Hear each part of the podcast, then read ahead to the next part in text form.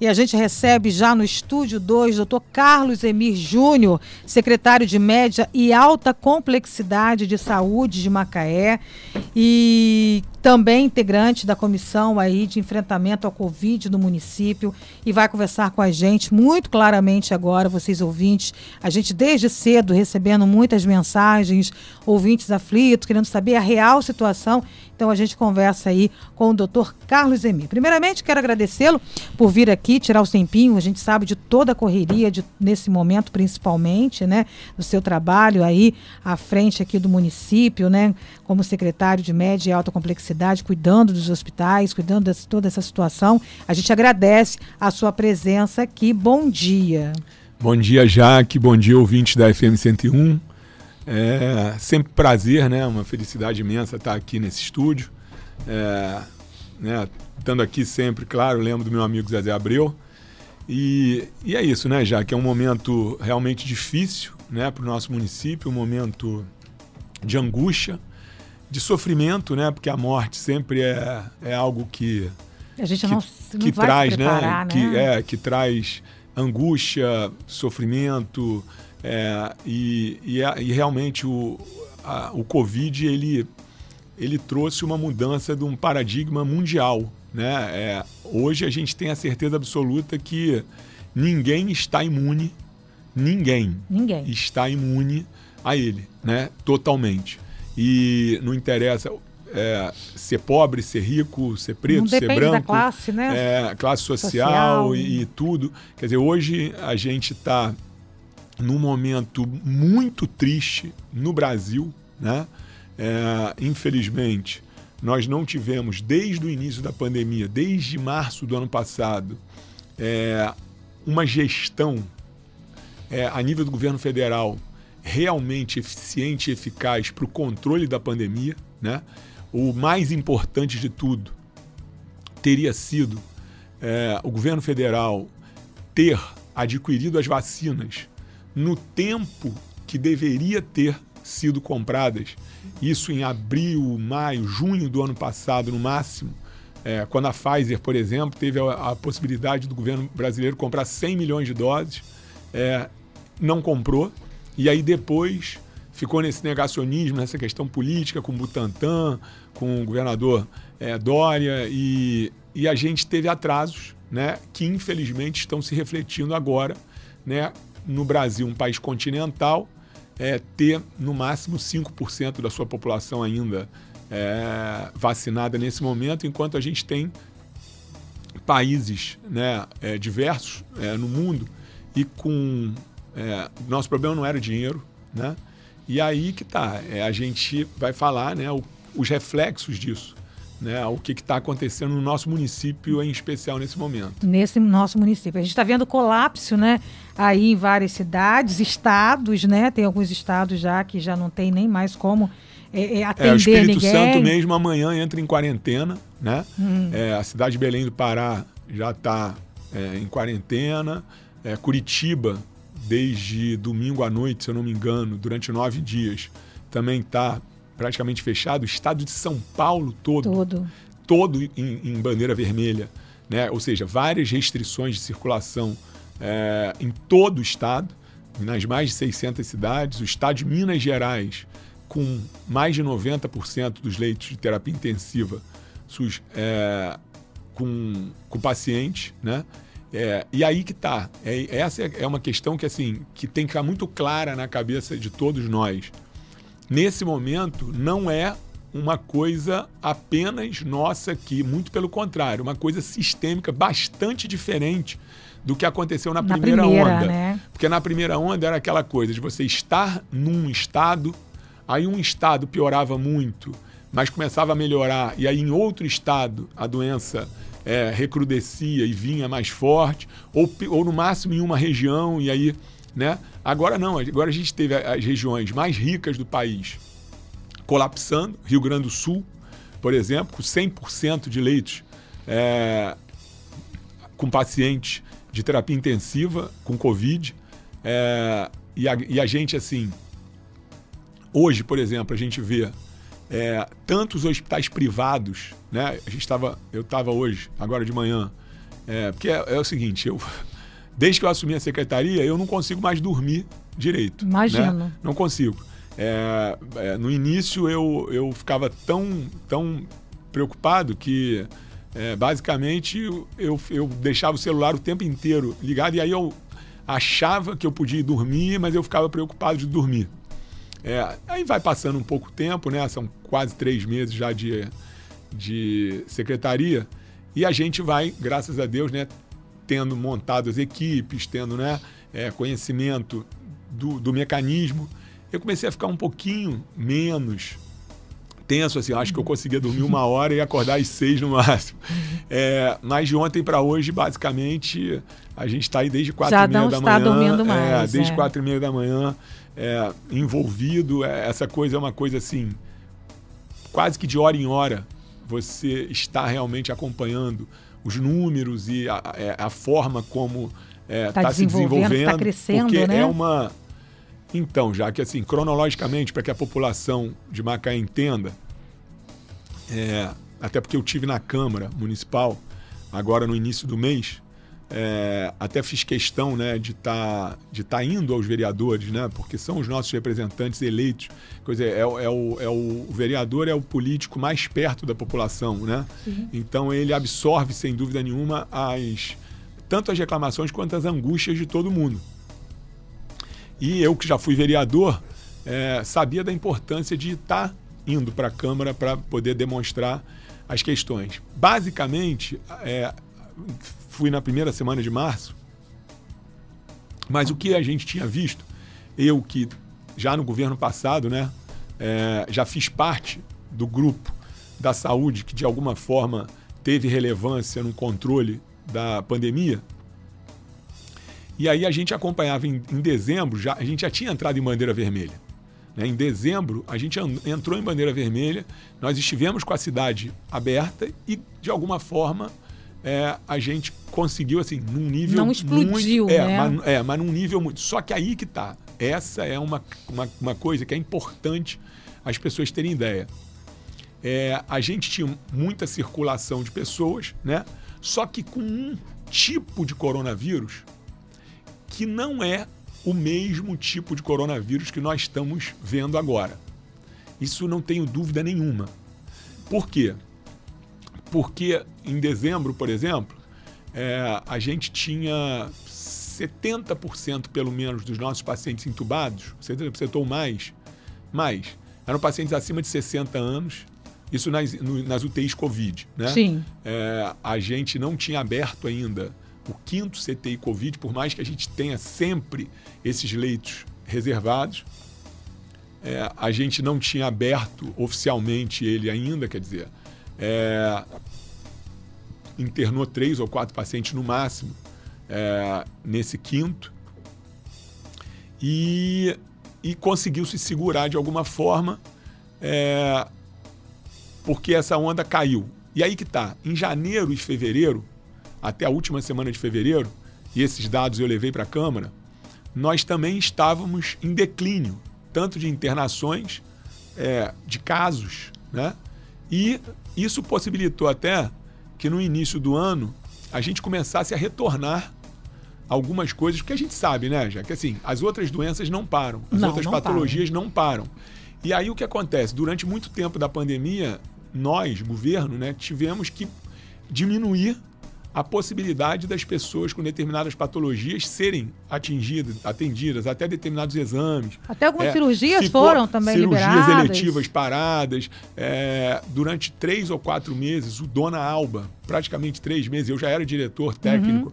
né, do, do, do, Alba, sem consultas eletivas. Então, isso, óbvio, vai criando uma, cer né, um, uma certa bola de neve em outras questões. E aí, a gente teve possibilidade, por exemplo, de pegar uma enfermaria de 19 leitos, que até final de dezembro estava para Covid, e a partir do dia 10 de janeiro, 12, a gente voltou ela a uma enfermaria de clínica médica, ou seja, para é, aumentar a oferta dos leitos para as outras patologias. É, e quando chegou na última semana de fevereiro, a gente notou claramente um ponto fora da curva. Em dois dias, é, nós tivemos num dia 12 internações Nossa. vindas do CTC, que é o, o, Centro de Tratamento Coronavírus no Jorge Caldas, uhum. para o HPM, e no outro dia 16. Quer dizer, você imagina assim, do nada a gente tinha 42 leitos de enfermaria, é, Covid, e em apenas dois dias nós internamos 28 pacientes. É, e aquilo, aquilo realmente me chamou muita atenção. Né? Aquilo é, me ligou uma luz amarela de atenção, porque a gente sabe que essa doença ela vem em onda, ela vem em onda, é, e naquele dia eu já tomei uma, uma atitude de trazer né, ao, ao executivo, ao excelentíssimo senhor prefeito, não apenas eu, mas né, toda uma equipe, é uma certa preocupação de que a gente poderia estar vivenciando um início do que poderia vir a acontecer, ou do que está acontecendo oficialmente desde ontem, né, ou desde ah, de sábado para cá, pode-se dizer. É, e, e aí aquela questão né, da gente começar a imaginar que essa luta, a guerra contra o coronavírus, ela não se trava apenas no ambiente hospitalar, apenas no ambiente é, do centro de tratamento, por exemplo, da emergência. Uhum. Né? Ela se trata, e talvez seja o lugar mais importante, disparado, se trata nas nossas casas, nas nossas atitudes, é, na empatia com o outro, né? É, em saber que, sem dúvida nenhuma, a gente pode estar transmitindo a doença para um ente querido, para uma outra pessoa, é, e que a gente pode, de alguma forma, estar preparado para ela, mas esse nosso ente querido, mais frágil, idoso, que pode tem alguma comorbidade, pode não estar. É, e o que a gente é, sentiu é que a população, de alguma forma, ela já cansou do vírus. Né? Assim, é, é, as pessoas já cansaram. O vírus, cansou o vírus gente, não né? cansou da gente, mas a gente acabou cansando dele e meio que parecia isso, que mesmo, mesmo é que com tudo vê. aberto, mesmo com tudo é, é, é, funcionando ou o máximo possível, algumas pessoas e poucas tomando todas as medidas que a gente já conhece, higiene, máscara, é, lavar as mãos, higienizar com álcool, mas no, no total é uma coisa meio que ó, a pandemia tá, existe nos hospitais, mas não existe para a população. E aí, quando chegou essa última semana de fevereiro, a gente começou a falar da hipótese de restrições né, de circulação de pessoas como uma forma de evitar que isso pudesse é, aumentar. A gente estava no máximo em bandeira amarela ainda. E até estávamos em alguma discussão, né? ou existia a discussão da volta às aulas, tudo que vocês aqui né, o tempo inteiro é, falam, conversam. E aí que está, em relação a essa coisa da, das aulas, é, é importante frisar que a discussão existiu e a discussão gerou um plano de retomada de aulas que ele tem um ponto de corte. Ou seja, ele tem um ponto de corte que acima da bandeira amarela, ou seja, na bandeira laranja, acima de 60% de leitos UTI de terapia intensiva Covid SUS é, com paciente, é, você não pode voltar presencial. Uhum. Então, ou seja, era um ponto seguro, né? É, é, é algo que dava segurança para que a gente da saúde até fosse favorável a retorno, desde que com as medidas e com esse ponto de corte. Foi assim que foi feito. É, tanto que no primeiro minuto que nós atingimos, né, e aí já foi praticamente no final de fevereiro que já já estava para se atingir laranja, você estava aquela coisa né, entre amarelo e laranja, entre amarelo e laranja. É, mas, mesmo assim, naquele momento, o executivo não, não entendeu que já seria um momento de você assumir medidas mais restritivas. Aí veio a, a questão da, da fala na Câmara, que nós colocamos isso, né? que a nossa obrigação, né? que está lá na ponta da saúde, é olhar. Só uma ressalva, quando você fala nós, você está se referindo à comissão de enfrentamento? Não, não, não ainda não existia a comissão. Não falando nós assim, por exemplo, eu e, ou, e, e, os médicos meus da ponta. Quer sim, dizer, sim. Eu, eu sou secretário de média alta, então sou responsável, pelo, por, por exemplo, pelo serviço equipe, né? pelo serviço do 192, hum. né? que é o serviço de ambulância. Então ele, nós temos o chefe né, do 92, doutor Antônio, por exemplo, que também é o chefe do centro de tratamento do coronavírus, do centro triagem. E nesses dois dias, a gente viu que o perfil dos pacientes que vieram para a gente também era um perfil de paciente diferente. Ou seja, esse paciente de dezembro, até dezembro, até novembro, era um paciente mais idoso, um paciente que ia primeiro ao centro de triagem, às vezes passando mal, um pouquinho de tosse ou isso. Você conseguia mandar ele para casa, ele não chegava já inflamado, com, com saturação baixa. Claro que tivemos muitos desses casos, Sim, mas, não mas, era, mas não era a maioria. Era. Isso. Era Isso um é perfil um pouco diferente. Uhum. E aí, nesses 28, já tinha pacientes jovens, alguns até sem comorbidade, é, ou seja, comorbidade que a gente chama é ou ser hipertenso, ou ser diabético, ou mais obeso, uma doença crônica. É, uma doença crônica. Então, isso também veio esse sinal amarelo. Né? Por quê? Porque esse tipo de pessoas, esse tipo de, de, de, de, de pessoas é que são as pessoas que realmente cansaram do vírus essa pessoa mais jovem, mais em especial os adolescentes, o pessoal mais jovem, o pessoal que gosta da resenha, que gosta né, do, de, do funk, da, do, da, de aglomeração, das festas, é, e, e também o pessoal de meio, assim, 30, 40 anos, né, que ah, não, ou eu já peguei. É, ou, ou então, eu peguei quando, e não pego aí, mais, quando eu peguei, também pe tem muito isso. Peguei e não pego mais, e quando eu peguei também foi uma gripezinha de nada. Não né? senti nada. Não senti grandes coisas, então se eu pegar de novo vai ser isso também. Essa... Eu acho que esse aumento, principalmente com os jovens, que eu queria até abordar, que eu quero também te fazer, uma, fazer essa pergunta, né? Gostaria, já que você já adiantou, mas eu quero também que você fale para a gente nessa questão do, do, aumento de jovens, crianças, que a gente também vem agora aí. A gente vem, é, viu, a gente já teve criança internada. É, Coisa e, que e, não tinha na primeira. É, então, primeira, então eu acho que isso, eu acho que isso é, é, que é talvez a coisa mais importante de se falar aqui hoje. Sim.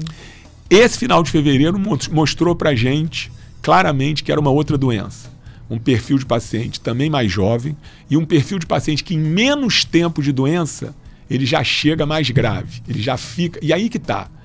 Desde o início, no início, a gente já sabia o quê? Cada 100 pacientes infectados, 20 pacientes vão estar com sintomas leves a moderados, né? Sintomas moderados. E aí, sintoma moderado é o quê? Tosse, falta de ar e às vezes uma diminuição é, da taxa de oxigênio. Sim. Esses 20, a maioria ou uma grande parte pode precisar de, de hospital. E desses 20, apenas 5 precisam de CTI. Né? É, ou seja, é aquele paciente que é, tem probabilidade de piorar e, em especial, probabilidade de precisar ir para o respirador. Então o que acontece? Se de repente, uma coisa são 100, que aí você tem 5. Mas se você tiver 5 mil infectados ao mesmo tempo, 5% disso já é bem mais de 5. E se tiver 50 mil? Se tiver 50 mil, não tem nenhum sistema é, de saúde no mundo que esteja preparado para isso tudo. E o que, que a gente notou nessa segunda, nessa variante nova agora? Além desse perfil mais jovem de paciente, a transmissibilidade do vírus é muito maior. Ou seja, se você tem um infectado numa sala, ele realmente pode fazer com que 10 ou 15 pessoas venham a ser infectadas, o que não acontecia tanto com o outro. Né? É... Bom, veio uma, uma certa calmaria, pode-se dizer, mas eu estava com o sinal amarelo. E aí a obrigação do gestor da saúde né, é indicar medidas que possam é, diminuir essa transmissibilidade, que possam dar uma freada nisso. A decisão global não cabe a, a gente, né? muito pelo contrário, né? É, é, tem que ser olhado várias óticas. É, e aí a gente falou isso na Câmara. Né? Pela primeira vez a gente falou de uma possibilidade de uma restrição, né? É, qualquer que seja. E aí o que veio, de alguma forma, foi uma decisão de você ter a criação de um comitê, né? de um comitê de especialistas é, de diversas áreas da saúde, é, relacionadas com tanto com vacina, quanto com o atendimento de emergência, quanto eu com o hospital, né, com a HPM, é, tanto com o pessoal da epidemiologia que é, sabe mais ou menos como que está se transmitindo, qual a quantidade, que tipo de pacientes, em qual lugar é, que tem maior dessa transmissão. Todos esses reunidos, infectologistas, pediatras, é, médicos terapia intensiva, fisioterapeuta terapia intensiva, todos reunidos auxiliariam o prefeito a tomar determinadas medidas, né? maiores ou não. Então, o que, que acontece? Acontece que depois dessa semana da Câmara, nós continuamos vendo um aumento expressivo, tanto de internações quanto. É, e de óbitos também. De né? óbitos. A gente tá é, então, exatamente. Pela, pela... Então, foi o que, o que aconteceu? Ao mesmo pela tempo, imprensa. ao mesmo tempo que no Brasil começou a chegar, naquela época, assim, 1.800 mortes num dia, e a gente tinha certeza absoluta de que isso iria ultrapassar muito ainda. E isso foi muito maior do que o que a gente viu na outra. Na outra, a gente tinha tido o dia de maior mortalidade 1.300, 1.400. Né? Assim, um ponto sim, fora da sim, curva. Sim. A grande maioria do tempo ficou menos de mil. Né? É, e, e, e, aí a gente indicou né, novamente a, a, ao executivo algumas medidas mais restritivas. É, a primeira reunião desse comitê foi na quinta-feira passada, é, na quinta-feira passada houve a primeira reunião, que houve né, uma discussão sobre, sobre várias questões e é um colegiado, né? Esse comitê é... é são, são vários 16 médicos, né? médico, fisioterapeuta e outros profissionais. Também. A secretária, que é a presidente da comissão, a Aliciane. Aliciane. É, e aí saiu algumas medidas que foram acatadas pelo executivo na quinta-feira. Uhum. É, eu tinha é, falado sobre algumas medidas um pouco mais restritivas do que foi, foi se colocado, porém o colegiado como um todo ainda in, indicou que nós, mesmo passando de bandeira amarela para bandeira laranja, que daria para começar com as, com as barreiras, né? As barreiras com a intenção de que da gente realmente manter uma quantidade mais ou menos ideal para atendimento, que seriam os munícipes de Macaé. Né? E a Quer gente dizer, já está aí há alguns dias da barreira. Já está tendo resultado? Então, é, é ainda, é muito ainda é muito recente, muito né? Recente, Desde né? sábado, é muito recente ainda, até uhum. porque sábado e domingo passou, né? A gente uhum. foi só educativo. E a partir de segunda-feira que tem sido realmente efetivo de você não deixar pessoas que não trabalham ou não. E, e aqui está tá um problema, porque como a gente está com praticamente tudo aberto, né? Só estamos com restrição a partir, a partir de 20 horas.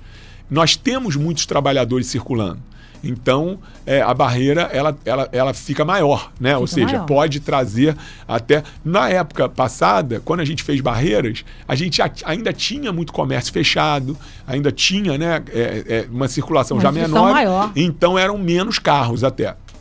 Bom, é, e aí o que acontece? A reunião era quinta-feira né? Foi quinta-feira. Normalmente a reunião para uma semana. Sim. Na segunda, ontem, a, não, anteontem, a secretária de saúde encaminhou para todos os membros da comissão um comunicado solicitando uma reunião extraordinária, ou seja, antecipando a reunião de quinta para terça.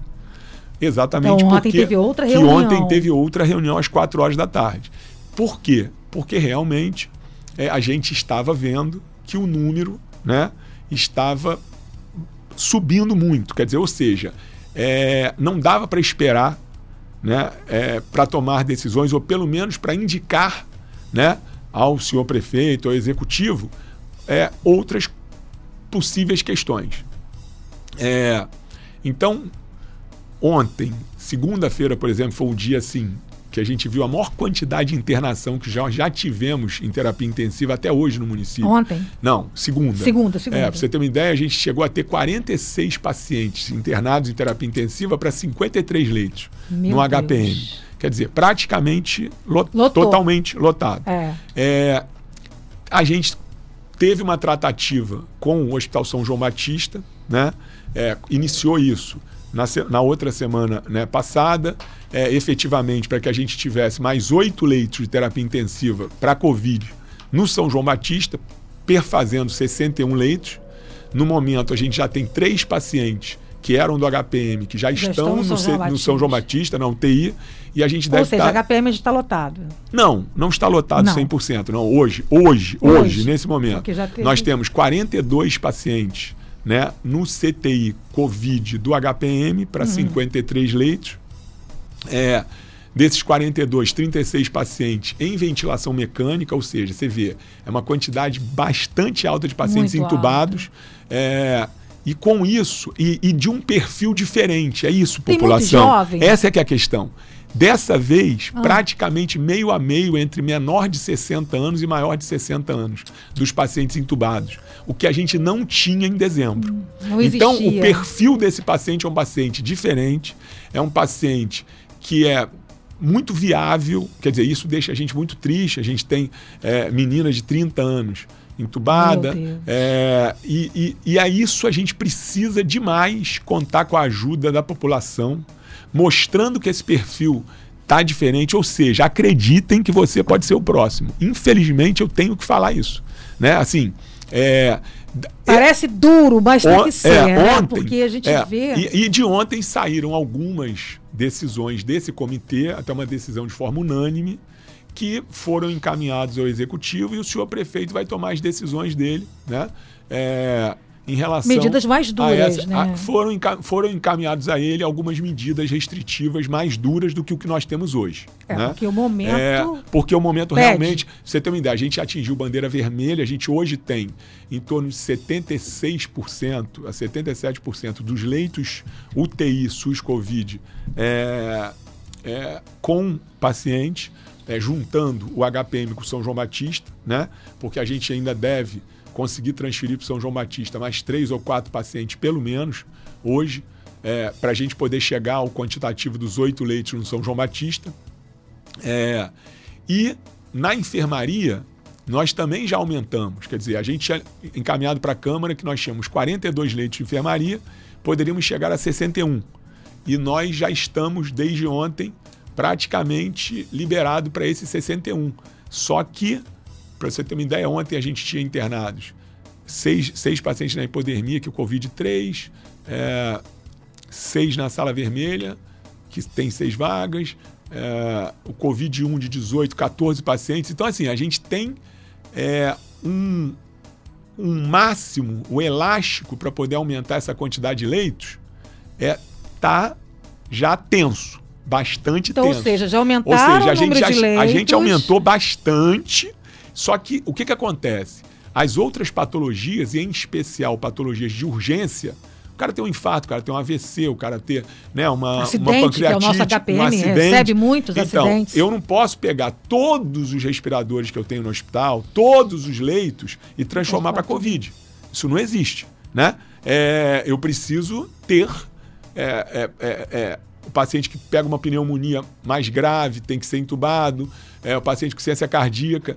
Então, se nós não tivermos medidas externas importantes, né? Por exemplo, você acha que Curitiba queria ter parado? Uh -uh. Você acha que São Paulo, o estado de São Paulo como um todo, Paulo. vermelho, que é o, a, é, o que, nosso a, pulmão. nossa pulmão econômico é. do país, é, queria estar. É, Araraquara, que fez né, uma medida restritiva ninguém dura durante 15 dias. Ninguém é, assim, então, então, na verdade, é, quando especialistas médicos indicam determinadas é, ações como essa, é, ou como essa de, de, de, restrição praticamente total, né, a não ser essenciais, é, é porque eles reconhecem e sabem que isso realmente cria uma. Porque, olha só, se fosse uma coisa apenas do serviço público, mas há cinco dias atrás, uma semana, na primeira reunião na quinta-feira, eu não trabalho na São Lucas direto, então não, mas na quinta-feira, todos os leitos de terapia intensiva SUS, Covid, é SUS não, Covid da, da São Lucas estavam. Os privados é, estão é, também, estavam né? 100% com, com ocupação, ou seja, não tinha nenhum leito, os pacientes estavam ainda na, na emergência esperando, né?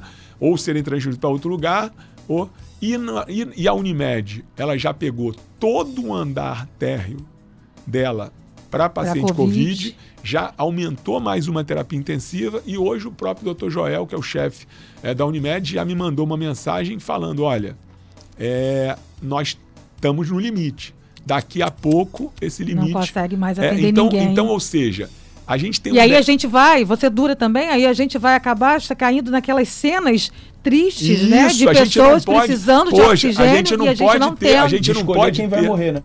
É, Infelizmente. A gente não pode ter em Macaé, de jeito nenhum, cenas que nós vimos, vimos né, em outros locais. Né, é, é, não, não, não, podemos, não podemos. É, é, é, é, isso é uma certeza absoluta que eu tenho. Nada é mais importante que isso.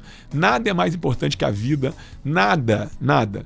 É, então eu, para isso, a gente precisa dessa luta fora do hospital, porque no hospital e no sistema nosso de saúde como um todo, e eu não falo apenas o, o, o sistema SUS ou o sistema é, público, mas também no sistema privado, o estresse do sistema já chegou ao máximo e a capacidade dele de aumentar também, porque o que acontece?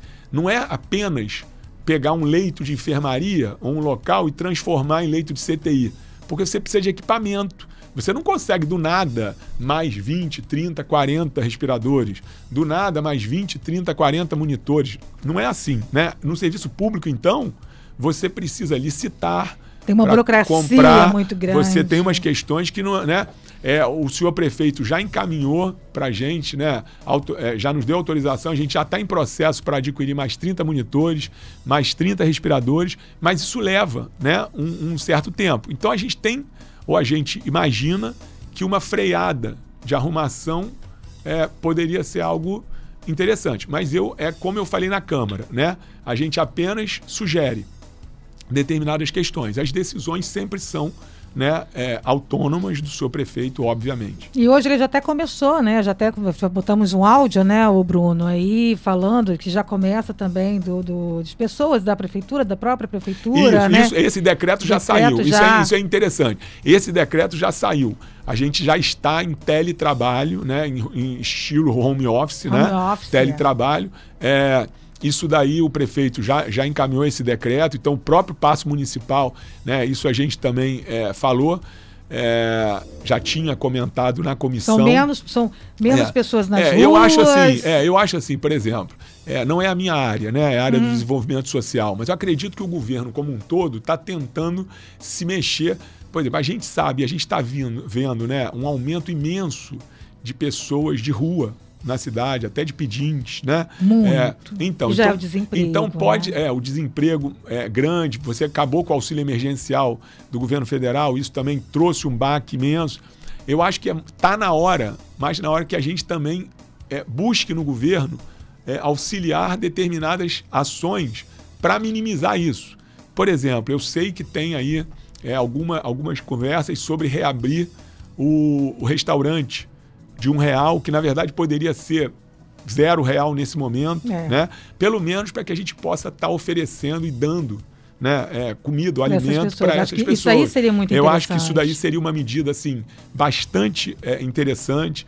Né? É, eu sei que já existem é, discussões até no empresariado para que é, leis que tentaram ser feitas no passado para você oferecer algum recurso né, é, sem juros, para pagar sem juros para os comerciantes, é, algum tipo de, de coisa local. Então, assim, eu acho que não é apenas a saúde, mas eu quero falar isso. Né? Eu quero falar isso, porque muitas das vezes é, coloca-se toda a responsabilidade em cima do sistema é, de saúde, ou seja, o hospital, mais o atendimento, mais isso. Existe um limite. Não existe gestão possível para uma tsunami. Né? A Fiocruz acabou de colocar ontem, a Fiocruz, que nós estamos enfrentando a maior. É, o maior problema sanitário da história do Brasil. Quer dizer, é a maior calamidade sanitária, maior do que a gripe espanhola daquela época, maior, a maior é, calamidade é maior, sanitária, momento, né? 280 mil óbitos, né? E crescendo. Essa cepa é de alta mortalidade, altíssima mortalidade, é, e a gente não pode é, fugir da nossa responsabilidade nesse momento. Ô, Deixa eu te fazer uma pergunta agora, só um minutinho, Bruno. Como você, como médico, quero te fazer agora, não à frente aí da comissão, não como secretário de média e alta complexidade. Você é médico, né? O doutor Carlos Emi Júnior. A gente está recebendo aqui vários eh, WhatsApp de pessoas falando de praias lotadas. Está até aqui, olha, bom dia, meu nome é Diogo, sou motorista de app. Esse final de semana eu estava trabalhando e vi as, todas as praias de Macaé aqui lotadas.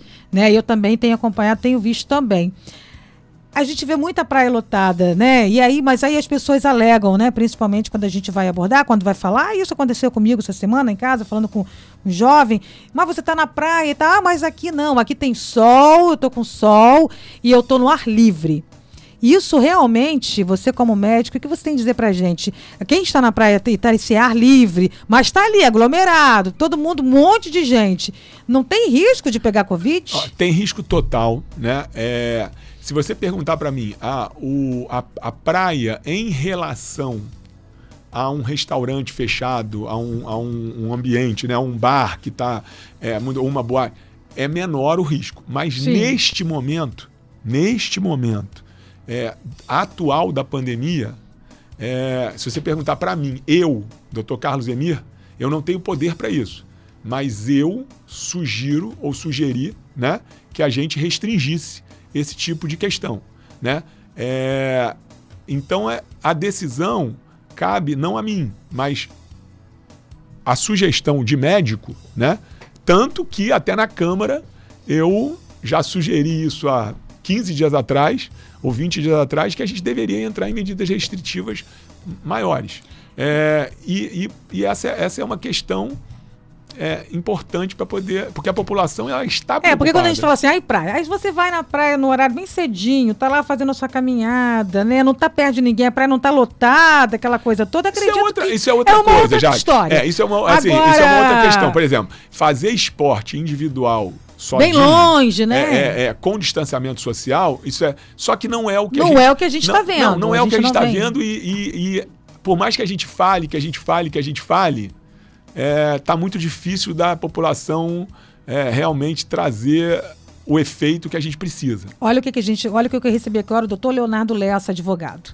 Bom dia, amigo, tudo bem? Quero parabenizar a FM 101 pela entrevista, bem como parabenizar ao doutor Carlos Emi pela entrevista. Não tem pessoa melhor para este cargo.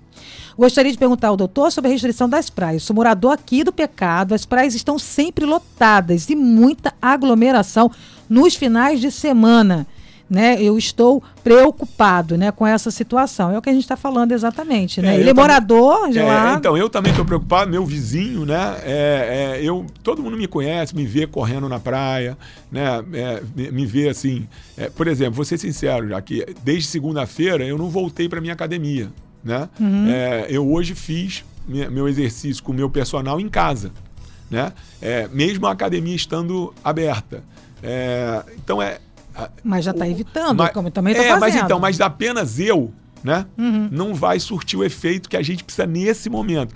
Esse momento é um momento grave, não apenas em Macaé, mas no país, né? A gente entende que é grave também você restringir determinadas coisas por outras questões, mas essas outras questões, com todo o respeito que eu tenho a todos os problemas, não cabem a mim, né? É, não cabem mesmo.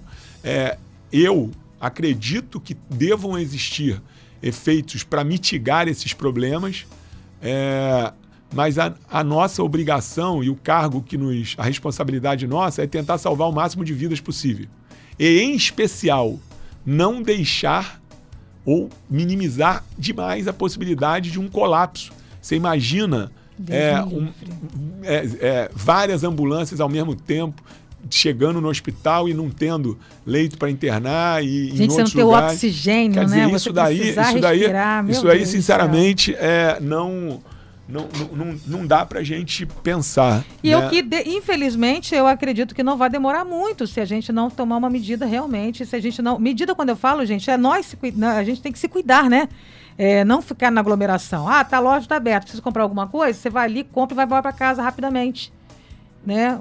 Porque está complicado. Eu estou vendo aqui, olha, recebendo aqui, Centro de Saúde Jorge Caldas, uma, ima uma, uma imagem, não sei se você até já viu essa imagem, e está circulando nas redes sociais, lotado, mas totalmente lotado, lotado. Ou seja, o, o Centro de Saúde Jorge Caldas, gente, é onde faz a triagem, né?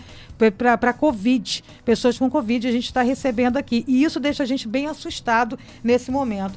Doutor Carlos Emir, tem muitas mães aqui perguntando em relação a. A gente você falou um pouco, mas eu gostaria que falasse um pouco mais em relação ao número de crianças, né? Que a gente já teve casos de crianças aqui em Macaé, acho que até internados, né? Você poderia esclarecer um pouco mais e falar com essas mães que agora estão aí preocupados, né, com esse é. novo modelo? Porque o primeiro, no primeiro momento, a nossa primeira Covid, a gente não tinha nem caso, né? É, as crianças, é, assim, a criança não é o, assim, o, o, o, o paciente que mais pode complicar, né? A verdade é que, não, já existiram casos, eu vou ser sincero absoluto, que eu não sei se estou com alguma, alguma criança internada nesse momento, é, mas a gente sabe que a gente já teve crianças, é, teve até bebê positivo. Sim, né? que a gente também está é, circulando já, nas é, redes é, sociais. já teve até informa... bebê com, é, com, com Covid positivo. Eu recebi uma informação aqui agora de um ouvinte aqui que uma criança de sete meses deu entrada, uma pediatra encaminhou para o HPM, né, às pressas, é, sendo uma possível bronquiolite, mas muito provável ser Covid. Então, é, porque, a, porque a verdade é que é isso também, né? Você tem uma confusão, né? A gente está no momento Os agora... Na Unimed também a gente teve casos é, A gente está no momento agora, nós estamos no momento agora aonde as doenças sinciciais respiratórias, o pessoal da pediatria veio me falar isso já há um mês, quer dizer, ou seja, a tempestade perfeita. Fala, olha, o HPM, por exemplo, ele foi todo, de alguma forma, é, teve que fazer uns puxadinhos. Você pegar espaço, por exemplo, que era de, de pediatria, para você montar uma, uma, uma enfermaria de clínica médica para adulto, porque você não tinha onde internar. Né? Então, é, o que, que acontece? Agora, a gente tem que tirar esses pacientes dali para poder voltar a ser uma, um repouso de, de crianças, porque vai começar a aumentar a internação das crianças pelos vírus normais, né?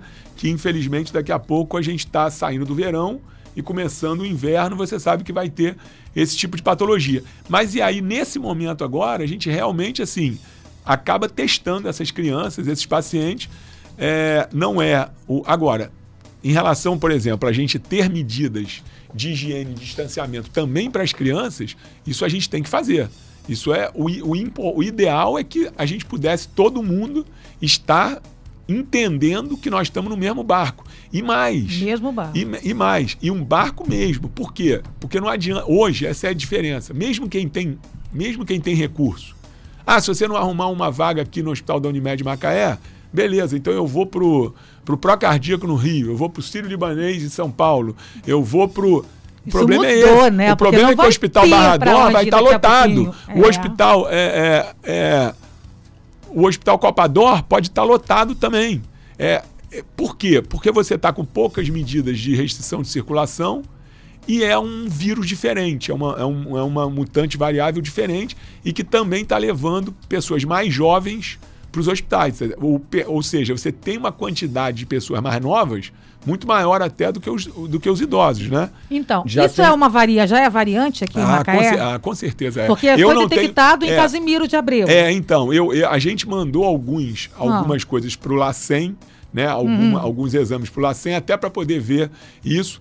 No, na outra pandemia, na, na, outra vez, a gente já tinha visto que circularam em Macaé três ou quatro variantes diferentes. Sim. É, e não tenho dúvida que uma dessas é, é a P1 ou a P2, porque você vê isso. Pelo, pelo número modelo, alto, esse aumento. Pelo modelo absurdo. diferente de paciente, pelo é, esse aumento absurdo. É, Jaque, a, na, na, na, no, na primeira onda, no, na primeira fase mais grave, a gente tinha no máximo quando foi, foi testado também aleatório nos bairros ou no CTC, uma média assim, onde era muito. De cada 100 você tinha 30 é, positivos. 30 TC. Agora, essa semana, a gente já chegou quase a, de cada 100 testes, 50 positivos no centro de tratamento. Ou seja, 2 para 1. Isso não tem, não tem como você... Não ser variante. É, né? e você segurar isso. Essa tsunami apenas com medidas internas hospitalares, não tem como. Gente, então é muito complicado. Esse quer fazer uma pergunta, Doutor, é, tendo, tendo, tendo em vista é, essa nova variante aí, principalmente o número crescente de casos de jovens e também crianças o senhor acredita que nesse momento o retorno às aulas é totalmente descartado? É, o retorno às aulas é totalmente descartado pelo plano municipal de.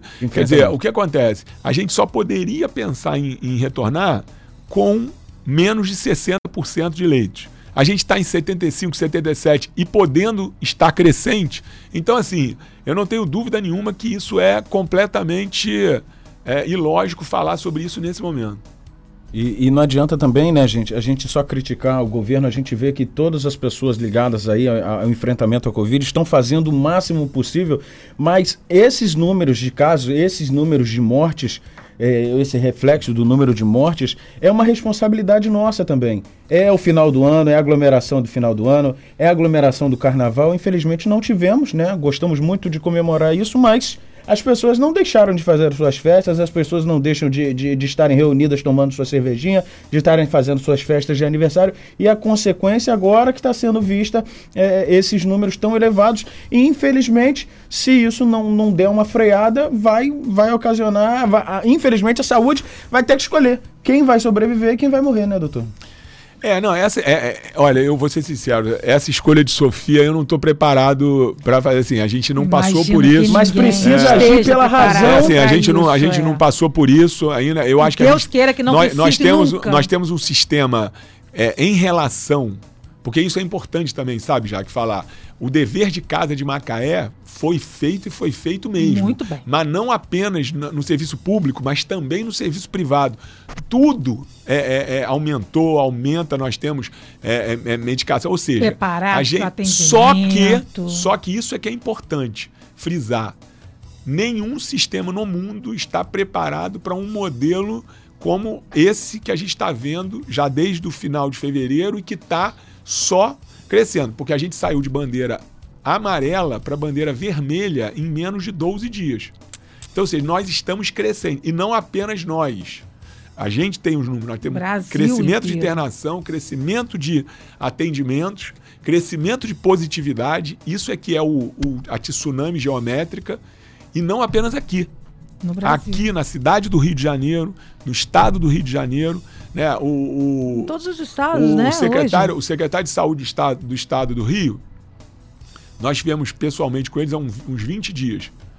É, e aí ele falou: não, aqui está super tranquilo, eu tenho uma hora para poder conseguir internar pacientes, o Rio de Janeiro está legal, etc. Tinha 60% de leitos ocupados. Hoje tem mais de 90% e eu já vi na televisão antes de vir para cá. É, já estava com 300 e tantos pacientes na fila para uma vaga de terapia intensiva e 300 pacientes em enfermaria. É, ainda tem essa diferença dessa variante agora. São pacientes que chegam na enfermaria, pioram e têm que ir para o CTI. Passam a precisar de respirador. Isso é por conta da variante ou porque a eles demoram muito? Não, a gente acredita que seja por conta da variante uma mesmo. variante maior, com mais inflamação pulmonar. É, e aí que tá. O problema é esse. Você hoje tem assim, hoje eu tenho praticamente a mesma quantidade de pacientes internados na enfermaria que no, na terapia intensiva. É, só que você, você tem um limite físico de respiradores. De, de, porque se, se, você tivesse aí é, o, o, o, não tivesse o resto, você pegava todos os respiradores, colocava nas enfermarias, transformava elas em CTI Aumentaria aí, é, ficaria. Mas não, é, isso não é possível, não existe isso em, em, em, nenhum lugar. Principalmente nós, Macaé, principalmente a HPM. Que a HPM, o que acontece, qualquer acidente próximo aqui, aconteceu um acidente, um, um ônibus tombou, um caminhão bateu no carro bate todos para o HPM, vem todo mundo para o HPM. É, então, então a gente, tem, então, assim, então a gente, então a né? gente tem que pedir, tem que estar tá refletindo é, realmente assim, de forma muito grave, muito intensa. Não é eu não estou aqui para meter medo em ninguém, não estou aqui para exi nos eximir da responsabilidade, muito pelo contrário. É, as pessoas me conhecem, tenho 25 anos de medicina. É, né, eu acho que assim, a coisa mais importante que existe na minha vida é a minha responsabilidade médica. É, nunca, eu nunca deixei né, de fazer o máximo que eu podia, tanto individualmente, para os meus pacientes individuais, quanto coletivamente, o máximo que está ao meu alcance, mas nem tudo está ao meu alcance, nem tudo está ao alcance do nosso time, da nossa equipe. Quer dizer, você também tem uma equipe de saúde estafada emocionalmente, fisicamente, há mais de um ano nessa, nessa guerra. É, você ter os insumos de forma. É, não é fácil, por quê? Porque não está aumentando só aqui, está aumentando no país como um todo. Todo mundo precisando das mesmas coisas. Aí fica é, mais difícil para você comprar. Da, você mais caro, mais, consegue, mais, mais, caro, mais difícil, mais tudo, mais tudo.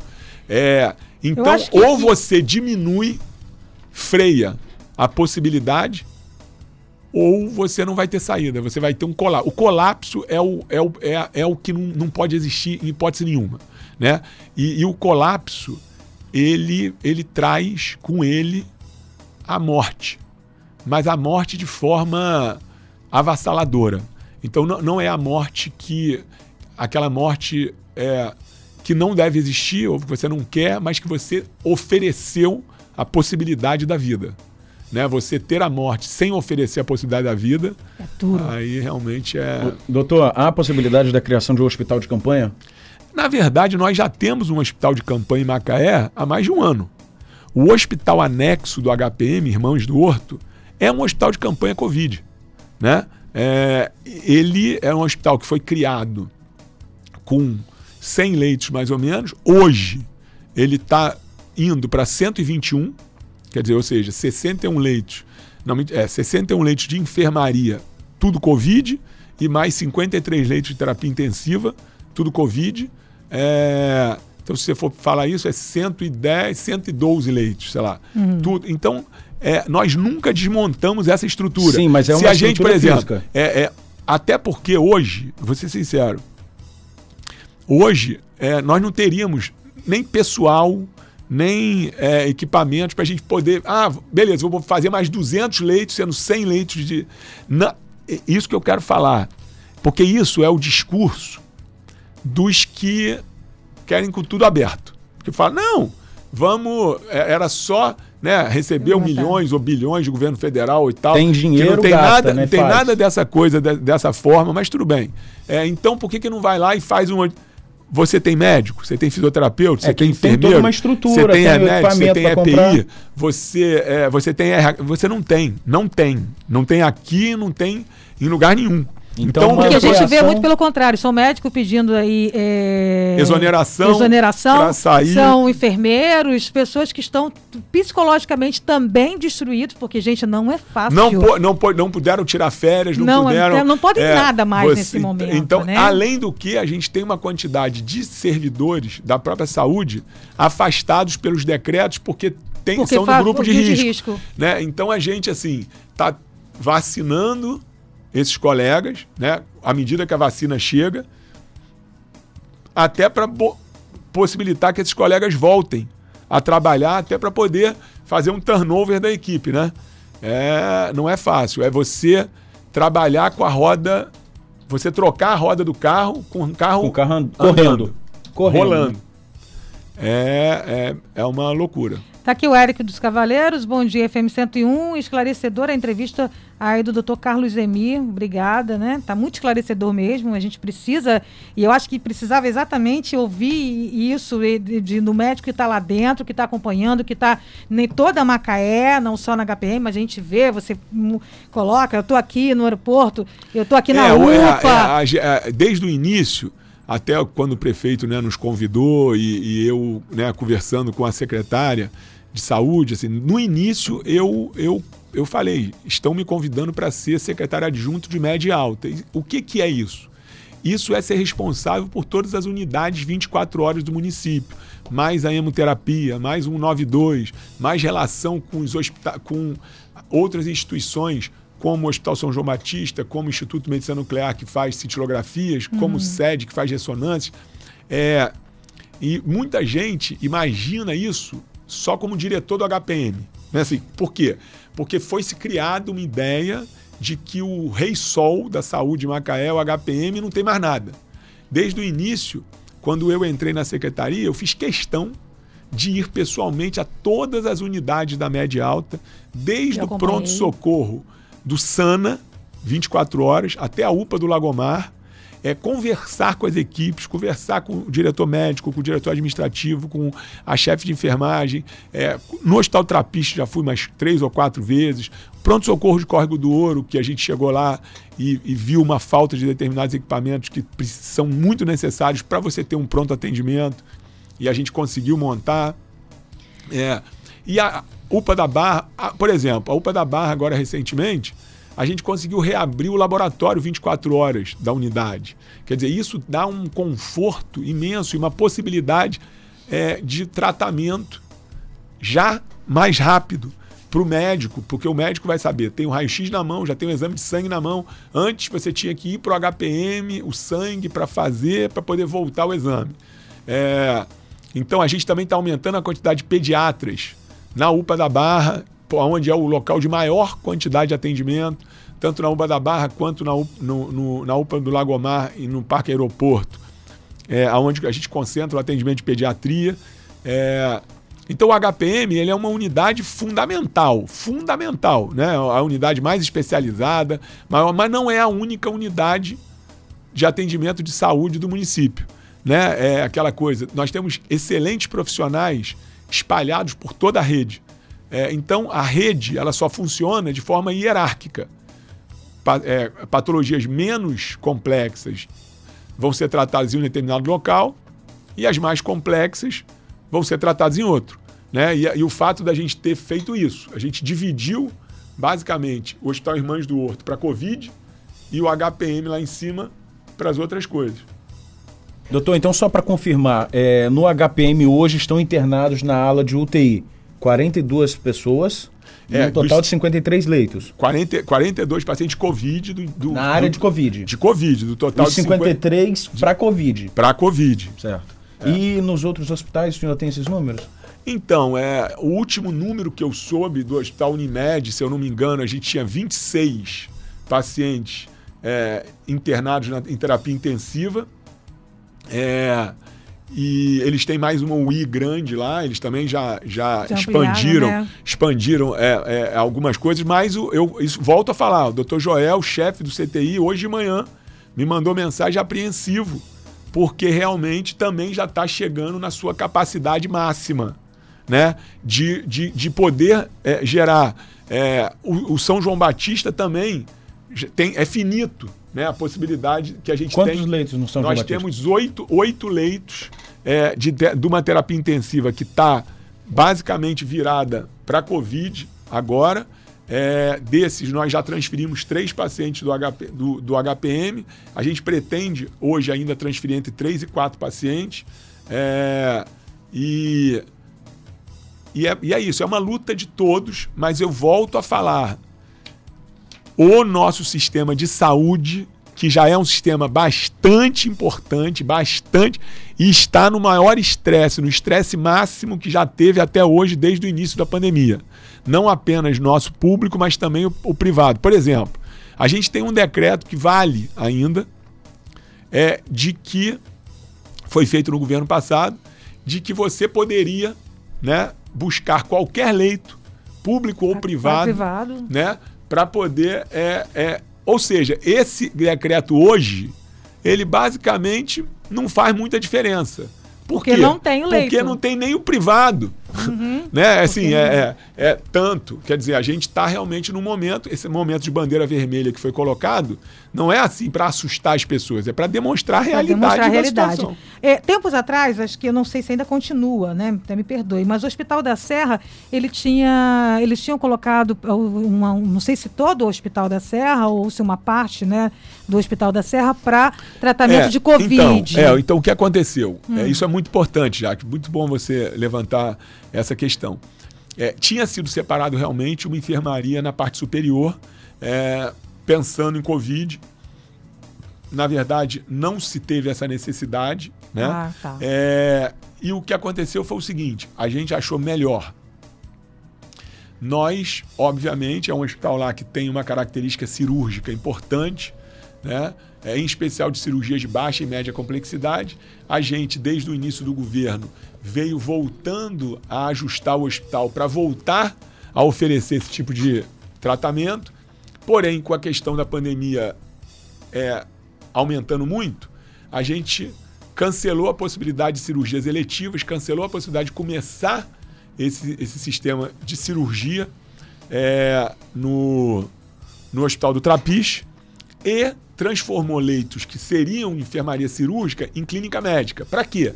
Para trazer esses pacientes do HPM, que eram de clínica médica, para serem tratados no Trapiche, alguns, outros no São João Batista, com vistas, outros no próprio HPM, com vistas a liberar mais leitos para Covid.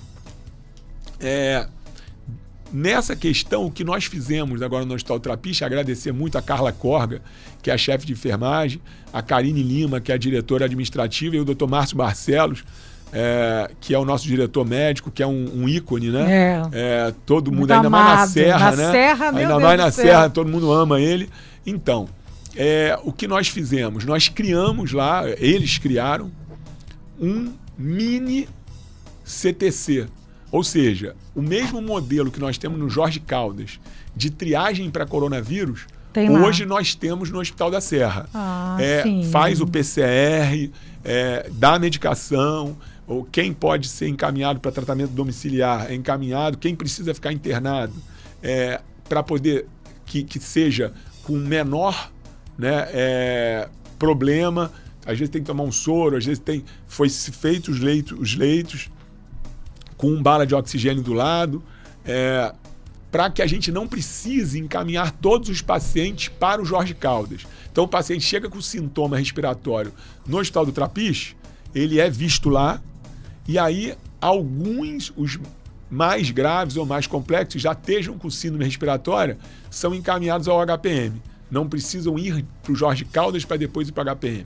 Então isso daí é, deu mais uma segurança também ao morador da Serra. Mas o morador da Serra precisa ajudar demais porque as cachoeiras estão lotadas, os bares estão lotados. É, desse jeito, é, a, a, gente pessoas... vai ter um crash. Ninguém vai segurar demais, demais a onda, gente. Complicadíssimo momento, a gente vê aí.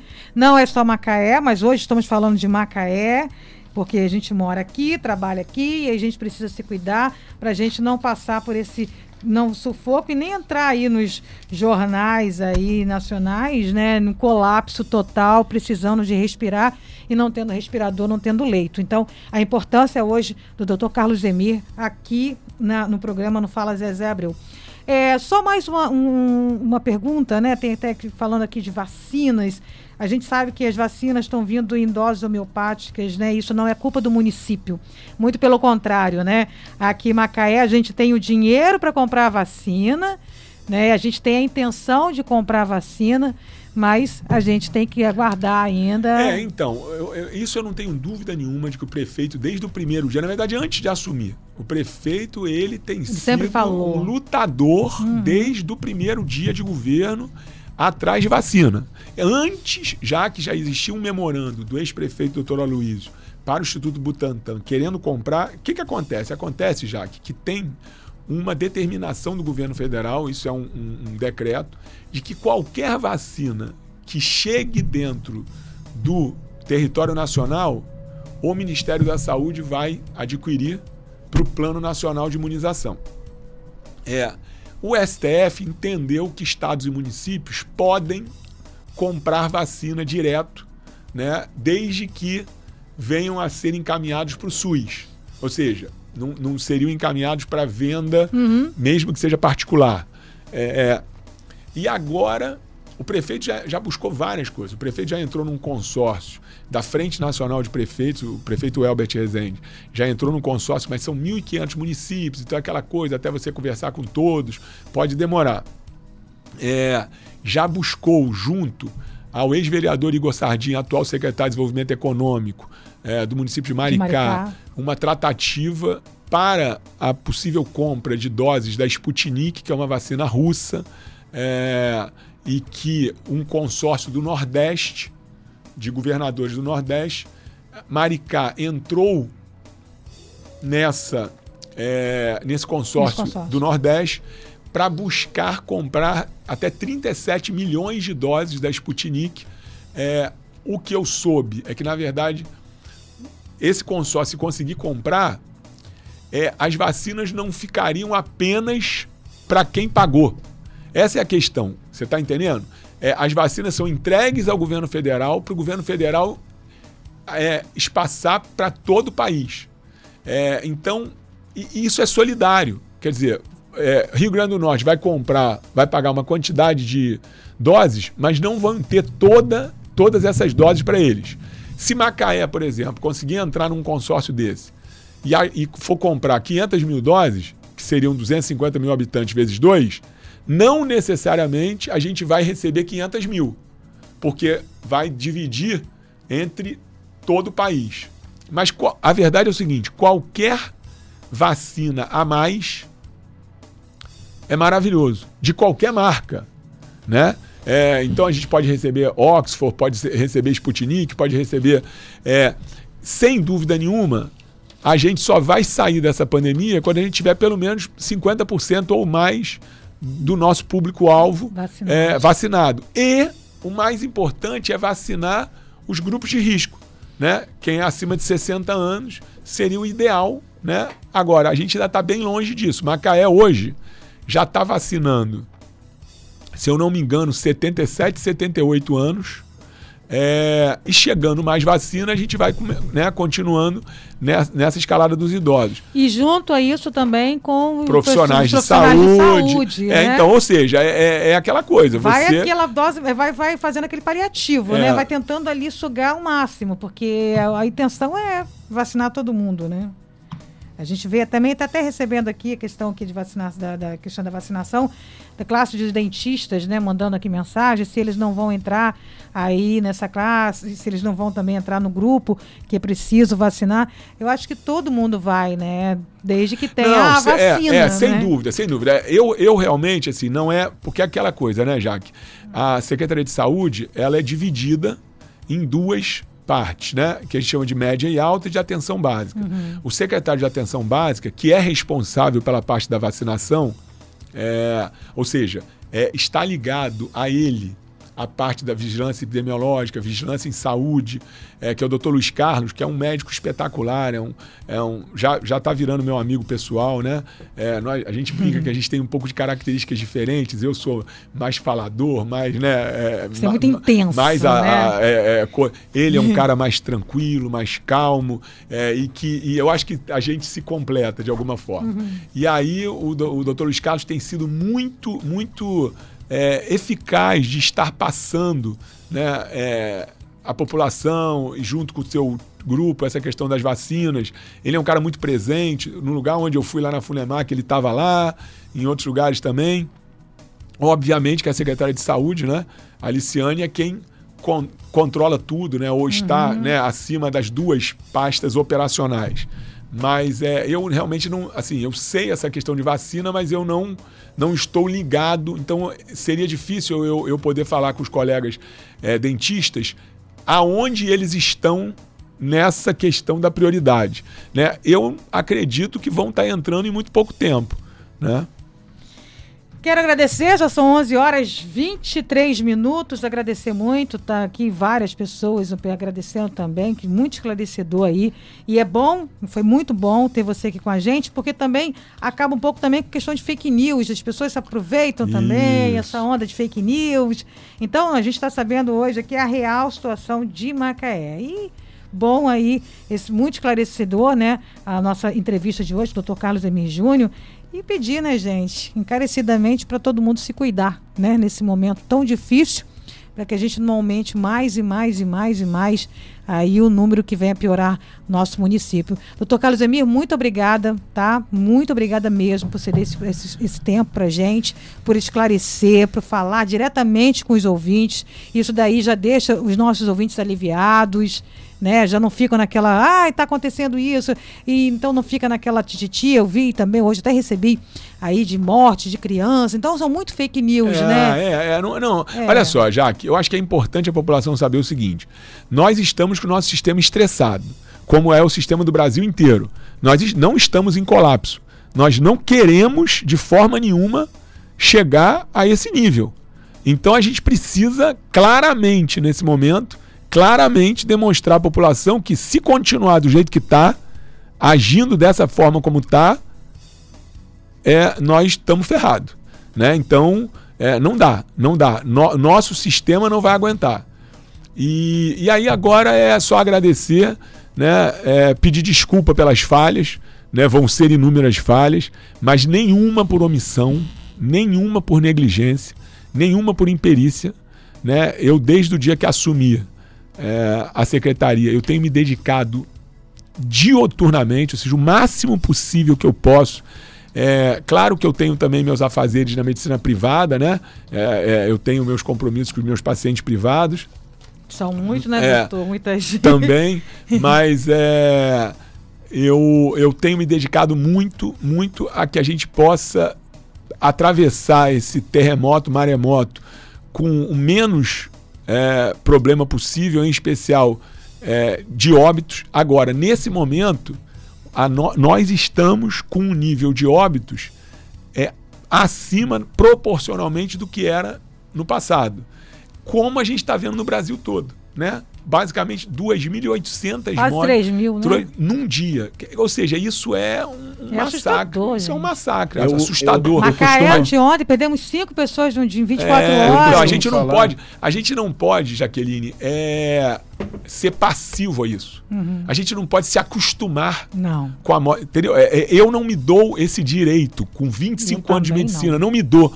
Eu não vou estar passivo, passivo frente a ver isso. Não vou. Porque você, gente. É, são... Aí tem gente que fala que eu escrevo demais, tem gente que fala que eu é, fico fazendo terror. Não, é que eu, eu, eu grito da alma você, o que eu, o que eu Cada tô um vendo. tem um jeito de se expor. Eu também sou assim, eu gosto de falar, eu gosto de mostrar o que estou sentindo no momento. Tem outros que já são mais recatados, que não querem, né? Retraídos, não querem falar. Cada um tem um jeito de ser. Agora, o que importa é o que você está passando para a gente, o que realmente está acontecendo. E isso é importante, a gente já sabe. Ah, anteontem perdemos cinco pessoas de uma 24 horas. São cinco famílias chorando hoje em Macaé. Isso aí. Né? São cinco famílias que estão chorando pelos seus entes queridos. E aí, até quando? Quantos mais? Né? Vamos então aí pensar, refletir um pouquinho e mais uma vez agradecer muitíssimo, muitíssimo, muitíssimo, viu? Quero te agradecer aí, nosso querido doutor Carlos Emi. Bom trabalho, que Deus te Obrigado, querido. Um beijo no coração de todos, rezem pela gente, mas nos ajudem, fiquem em casa, pelo amor de Deus. Pelo amor de Deus, é, pensem nisso, pensem nos seus avós, nos seus pais. É, não achem que a gente está brincando. Não achem que isso é, é história da carochinha. Não aceitem essa questão negacionista.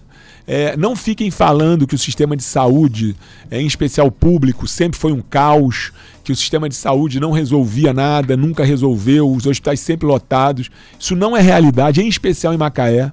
Não é. Então agora, a gente precisa muito da ajuda. O poder público tem que se mostrar presente, como está se mostrando, mas a gente precisa muito do apoio da população. Um beijo no coração de todos, Jaqueline. Muito obrigado pelo espaço. Nada, daqui é portas abertas. Sempre que tiver novidades, alguma coisa que queira falar para a gente, para os nossos ouvintes, as portas sempre estarão abertas aí. A gente que agradece muito, toda a família 101 agradece sempre o seu carinho.